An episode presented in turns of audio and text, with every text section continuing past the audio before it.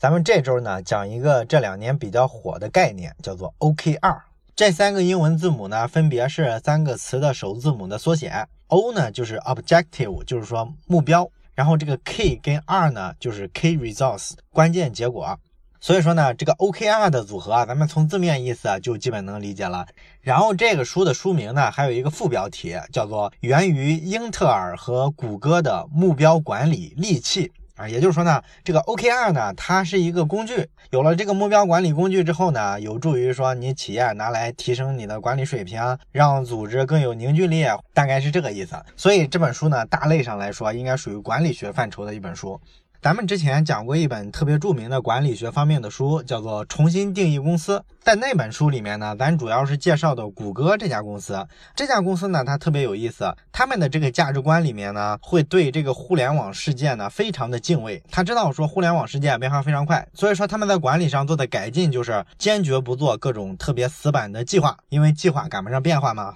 所以说呢，你计划做的越多，可能你偏离实际、跟不上变化的概率就越高。所以干脆不如不做，放弃用过去经验的东西来判断未来，反正也判断不准，对吧？所以说呢，他们就放弃了计划。可是问题是啊，如果一个公司、一个团队，它没有计划层面的东西。那你说他整个团队怎么找到一个固定的方向，大家一块儿朝那儿努力呢？因为咱们知道计划这个东西在商业世界里啊流行了这么多年，它肯定有它的好处，对吧？它最大的好处就是让团队啊目标一致，大家所有人呢劲儿往一块使啊，要达成一个共同的结果。如果你不做计划之后呢，那你整个团队不是乱糟糟的吗？到底我们要往东走还是往西走？会不会各有各的看法？然后大家相互吵架，天天乱哄哄的，然后这个团队就垮了？有没有这种可能呢？肯定有这个问题。所以说呢，重新定义公司这本书啊，它只是讲了一个道的层面的这么一个道理。也就是说呢，它只是告诉你呢，怎么让组织特别有活力，应该呢把这些条条框框的东西啊都拿掉。但是呢，它又没有告诉你，把这些条条框框的东西啊拿掉之后，那整个组织就变了，就变得特别的散漫。你在这么一个特别散漫的环境之下，怎么保证每个人他执行力特别强，能够把一个动作执行到位，让整个团队、整个公司奔着同一个目标前进呢？这个东西怎么做呢？哎，这部分呢就是关于执行力的问题了。那重新定义公司那本书里呢没有讲，但是咱们今天要讲的这本书里呢，它就明确讲的是这个问题。也就是说呢，谷歌或者英特尔之类的这些所谓的高科技公司，他们既然用了跟传统的行业完全不一样的管理方式，减少了对每个个体的控制，让这个组织呢尽量的保持扁平化，比较松散。在这种背景底下，你要怎么让团队的每个人能够奔着一个目标使劲呢？这个问题的答案呢，就是本书提出的这个模型 OKR。这是在术的层面给你一个方法论，告诉你呢，你按这个工具模型就能解决整个团队执行力不高的问题。咱们不管是创业了，还是说你在职场上打工，其实咱们都很清楚，所谓的核心竞争力呢，很大程度上就是指的你的执行力。之前呢，有一个调研，说是调查了全世界四百多个大公司的 CEO，问他们呢，做企业啊，想做成最重要的一件事是什么？所有人都把这个团队的执行力啊放在第一位。相比而言呢，你像咱们经常听的那些什么企业的创新能力啊，有没有抓住风口啊，是不是拿到了足够多的融资啊，等等等等，这些咱们平常觉得也很关键的问题，在 CEO 眼里呢，都是比执行力这个问题啊相对来说要不重要一些。所以你就能看出来，这个团队啊，它的这个执行能力啊有多么多么重要，这是商业竞争的第一核心。所以说，研究这个执行力啊，可能关乎到一个企业、一个团队，它在市场竞争里面到底是成还是败。这本书的作者呢，是做 OKR 培训出身的，对这个管理方式呢非常熟悉。那咱们这周要讲的这本书呢，总共可以分成三个部分来讲。第一部分呢，就是咱们讲一下什么是 OKR，以及说呢，你要达成 OKR 需要有哪些前提条件。第二部分呢，咱们就详细的讲一下，从细节上来看，应该怎么去执行 OKR 的这个管理方式。最后一部分呢，咱们讲一下这个战略，在实践的层面有哪些成功的案例，然后引申出来这个办法到底在咱们实际的工作场景里啊，可以有哪些应用。那么今天咱们就讲一下第一部分，也就是是什么的部分。什么是 OKR？做 OKR 需要哪些准备？哪些前提？那我相信咱们这个节目的听众啊，应该说大部分可能还是员工，应该创业的还是占少数。但是呢，我觉得不管你是什么身份吧，大家都有一个共通的感觉，就是咱们在这个职场上工作的时候啊，发现身边接触的大部分同事啊，其实整体来说，他工作的时候啊，这个士气啊、积极性啊都不算特别高。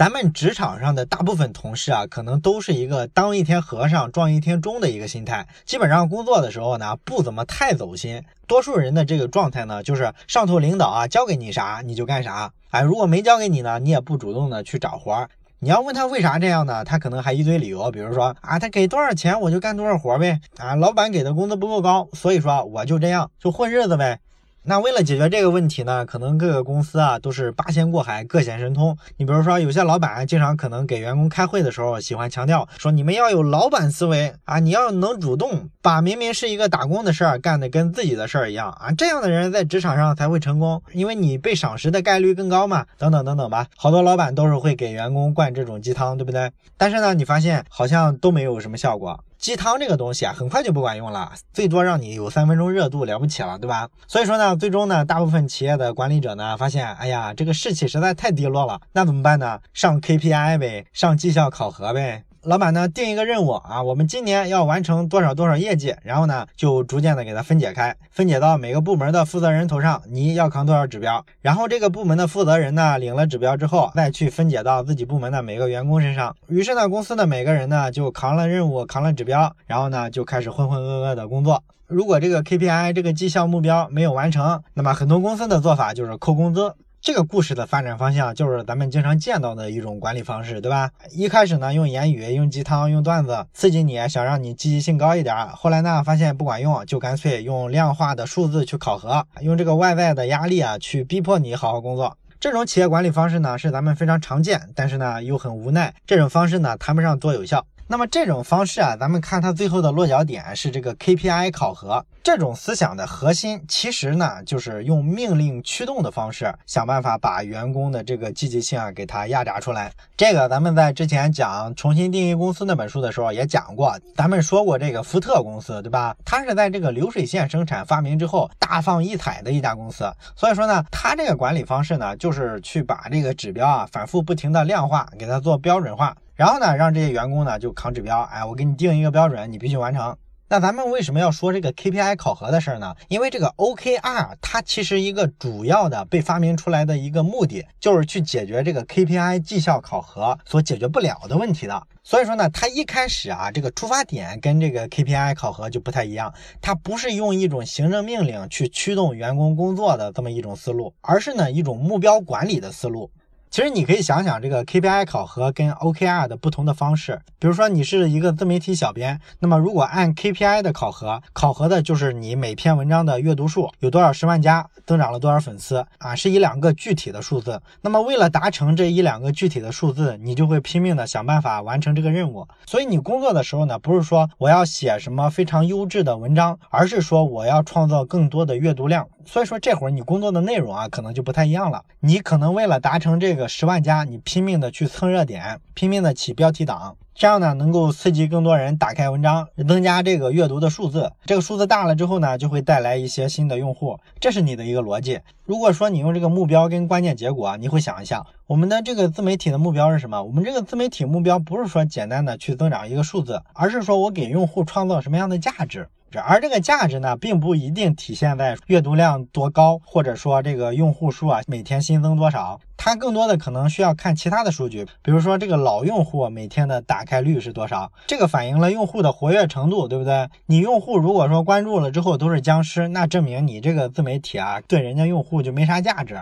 所以说，你有了目标管理之后，你发现你更关注的是核心的问题，不会被这个简单的业务指标啊给它带跑偏了，把你的行为啊给你挤压的变形了，不会出现这种风险。这个 OKR 的管理办法，其实最早的这个思路啊，来源于谁呢？就是二十世纪最伟大的管理学大师彼得·德鲁克。德鲁克呢，在一九五四年的时候啊，曾经提出一个非常具有划时代意义的概念，就是叫做目标管理。这可能是他这个管理学思想里啊最重要的这个发明之一。那这个目标管理是个什么东西呢？简单来说，原先的这个 KPI 的逻辑呢，是一个上下级的关系。也就是说，你作为企业的领导者呢，你就想办法去控制你的下属，监督他，这是他的一个思路。而这个 OKR 呢，是说呢，你现在啊，你的管理目标呢变了。是说呢，你跟下属啊，你们一块儿去制定一个客观的标准和目标，然后呢，由你们一块儿共同推进，共同去完成这个目标，而不是原先那种啊，说你是一监督者啊，你就是拿小鞭子去抽这些下属，让他们快干活，快点给我完成工作量，哎，不是这样了。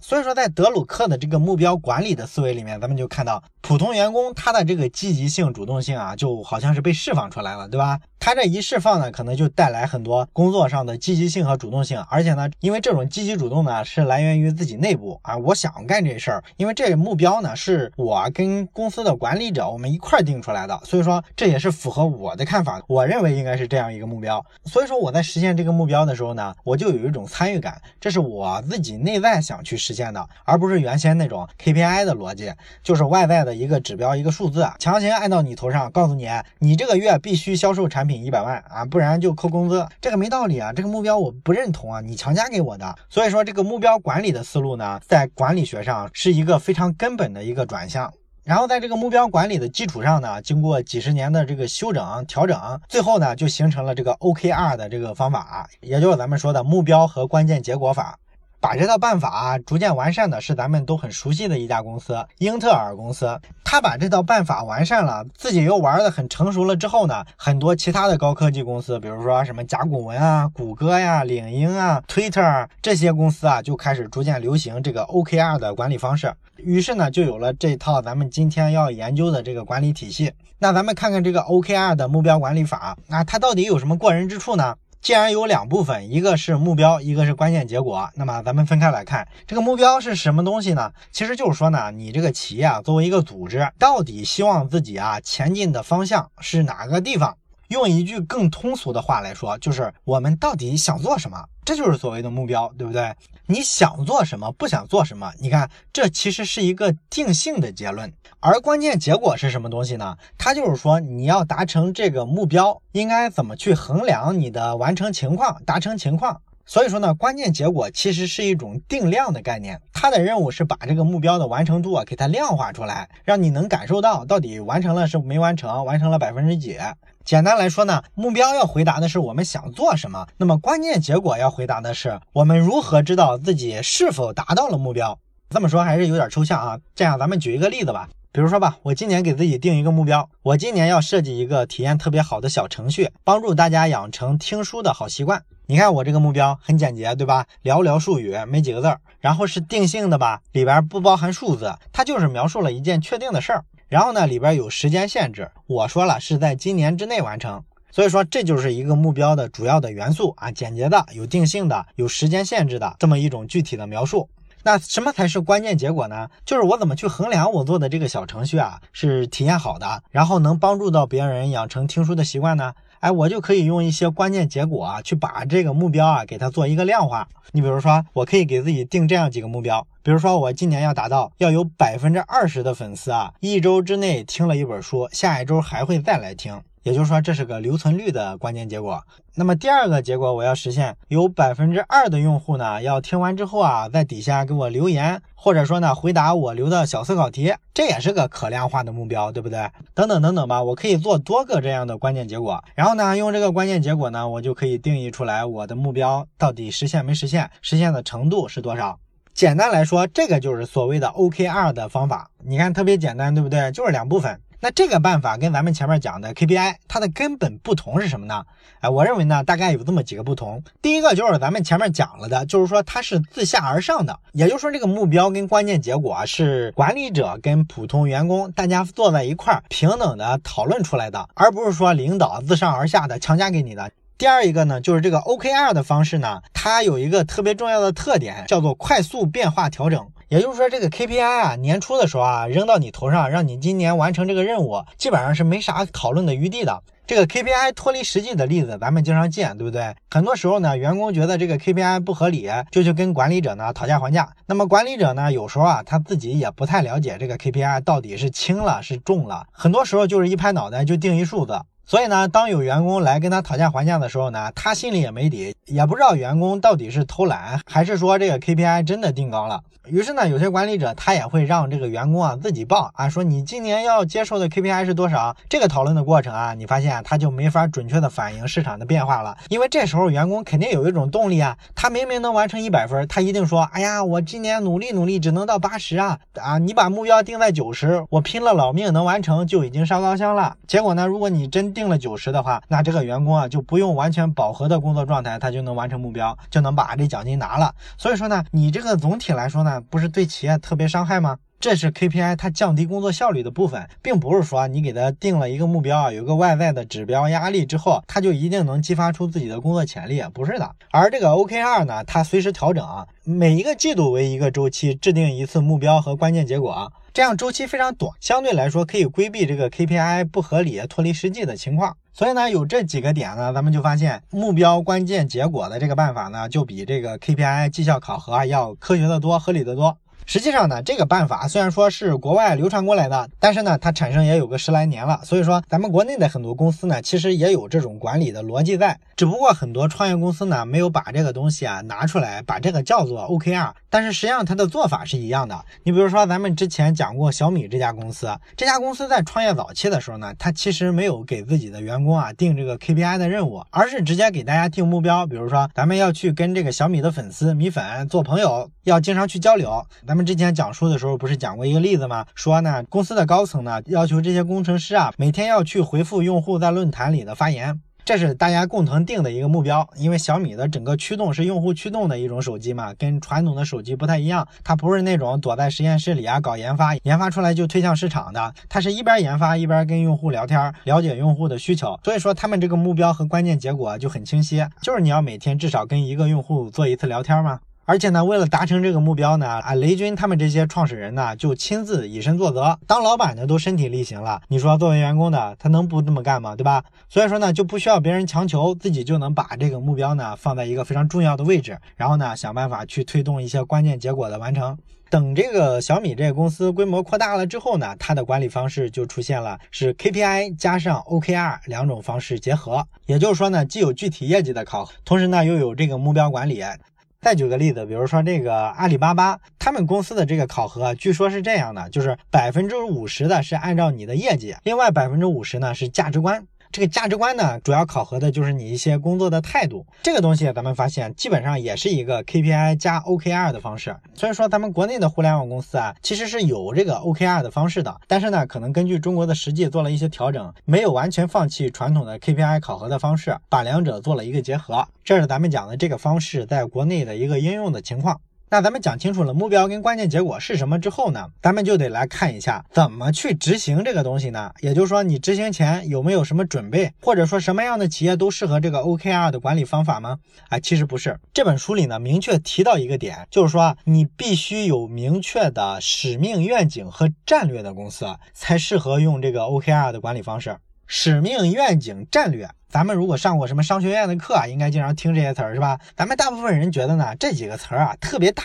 然后呢特别虚。好像说这个东西啊，都是些一听高大上，但是没什么卵用的东西。可是呢，这个东西呢，两位作者的意思呢，它是 OKR 这个方法的一个前提，其实也不难理解。你想想，这个目标和关键结果的这个管理方法，啊它肯定不是凭空创建的，对不对？它必须反映的是公司的意图啊，公司的长远目标啊，或者说公司为了捍卫它这个市场占有率啊，做了哪些努力，它肯定是反映这些东西啊。所以说呢，从根本上来说，这个 OKR 啊，目标和关键结果，其实就是把这个企业的使命、远景、战略这些东西转化为行动的一个过程。所以你说你如果没有这些东西，你怎么可能制定出来目标、制定出来这个关键结果呢？这是无源之水嘛，对吧？所以说，使命、远景、战略这三样东西呢，你必须有，这算是你用 OKR 方法的一个前提，或者说一个准备。其实呢，这个使命、远景跟战略啊，一点都不虚。它其实就跟咱人一样，咱们人呢，你看找对象的时候，咱们都说什么？要找三观一致的人，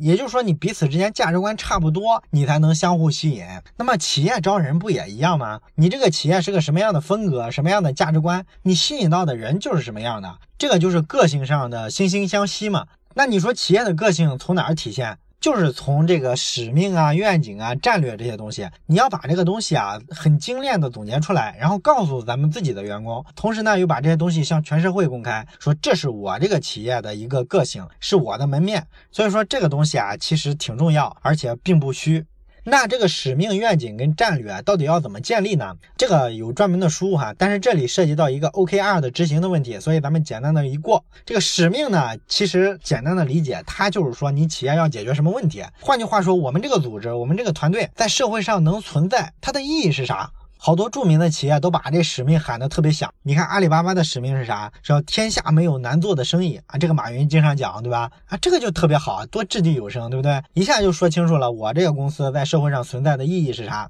然后沃尔玛它的使命就是为顾客省钱，这个也很棒，对吧？非常短，非常直白，一点都不难理解，而且这是个非常重要的、非常核心的价值点，对于消费者来说。另外呢，不管阿里巴巴还是沃尔玛，你看它这个使命啊，都有一个特点，就是说能够跨越时空，在非常长的时期内啊，都能够成立啊。你不管说让生意越来越好做，还是说给顾客省钱，这事儿你就是过一百年、过五百年，它肯定也是成立的。那有了这个使命的东西呢，就相当于说你手里啊有了一个指南针，这样呢你在做这个 OKR，在定这个目标啊、定关键结果的时候，你就根据使命这个东西来校正，看看你做的所有的这些目标、这些关键结果啊有没有偏离你当初的这个初衷啊，是不是完成了你的使命？这就是一个校正的过程，哎，所以说它非常重要啊。然后咱们说一下愿景，这个愿景呢比这个使命呢，你会发现稍微具体一点。也就是说，愿景是什么东西呢？其实就是你为了达成这个使命，具体来做一个定义，就是说我们未来要去往何处啊？比如说可口可乐在零八年的时候提出了未来十年的愿景，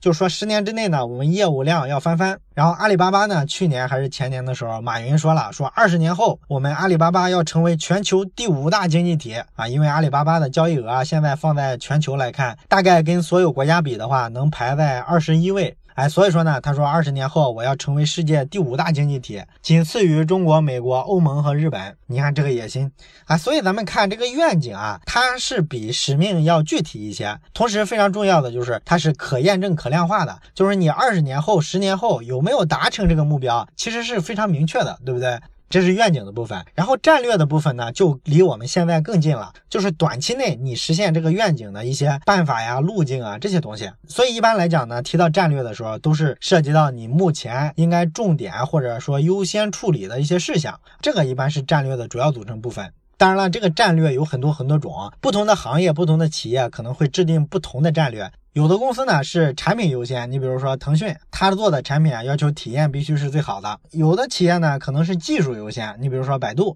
它做任何事儿呢都是工程师思维，要用最好的算法做最强的优化。也有的企业呢是这个原材料优先，你比如说这个石油企业。谁掌握了上游的原油，谁就能在整个竞争格局里面占据优势，等等等等，这就是指的具体的实现路径了。那只有有了使命、愿景、战略这些东西呢，你才能制定出来 OKR，制定出来目标，制定出来关键结果。而且呢，能保证这些东西不偏。所以说，在你知道了这个方法之后，如果你要去执行的话，你首先应该看看你准备好了没有，有没有使命，有没有愿景，有没有战略。如果没有，抓紧去制定。制定清楚了之后，OKR 就是一个很好的战略管理的工具。这就是咱们这期讲的 OKR 到底是个什么样的方法，以及说实现 OKR 需要一些什么样的前提准备。最后呢，咱们根据今天讲的，简单的出一个小问题。假如说有一家茶叶企业专门批发茶叶的，它主要是把茶叶卖给各个餐厅，那么它的经营目标呢，就是向它的这些客户啊、餐厅什么的，证明呢，它所提供的这个茶叶是非常有价值的。那么我的问题是，能够用来量化这个目标的实现程度的关键结果，你能想到哪几个？如果你想到了，请在留言区写下你的思考。咱们下期再见。如果你想看本期文字稿，请关注微信公众号“老马读书”。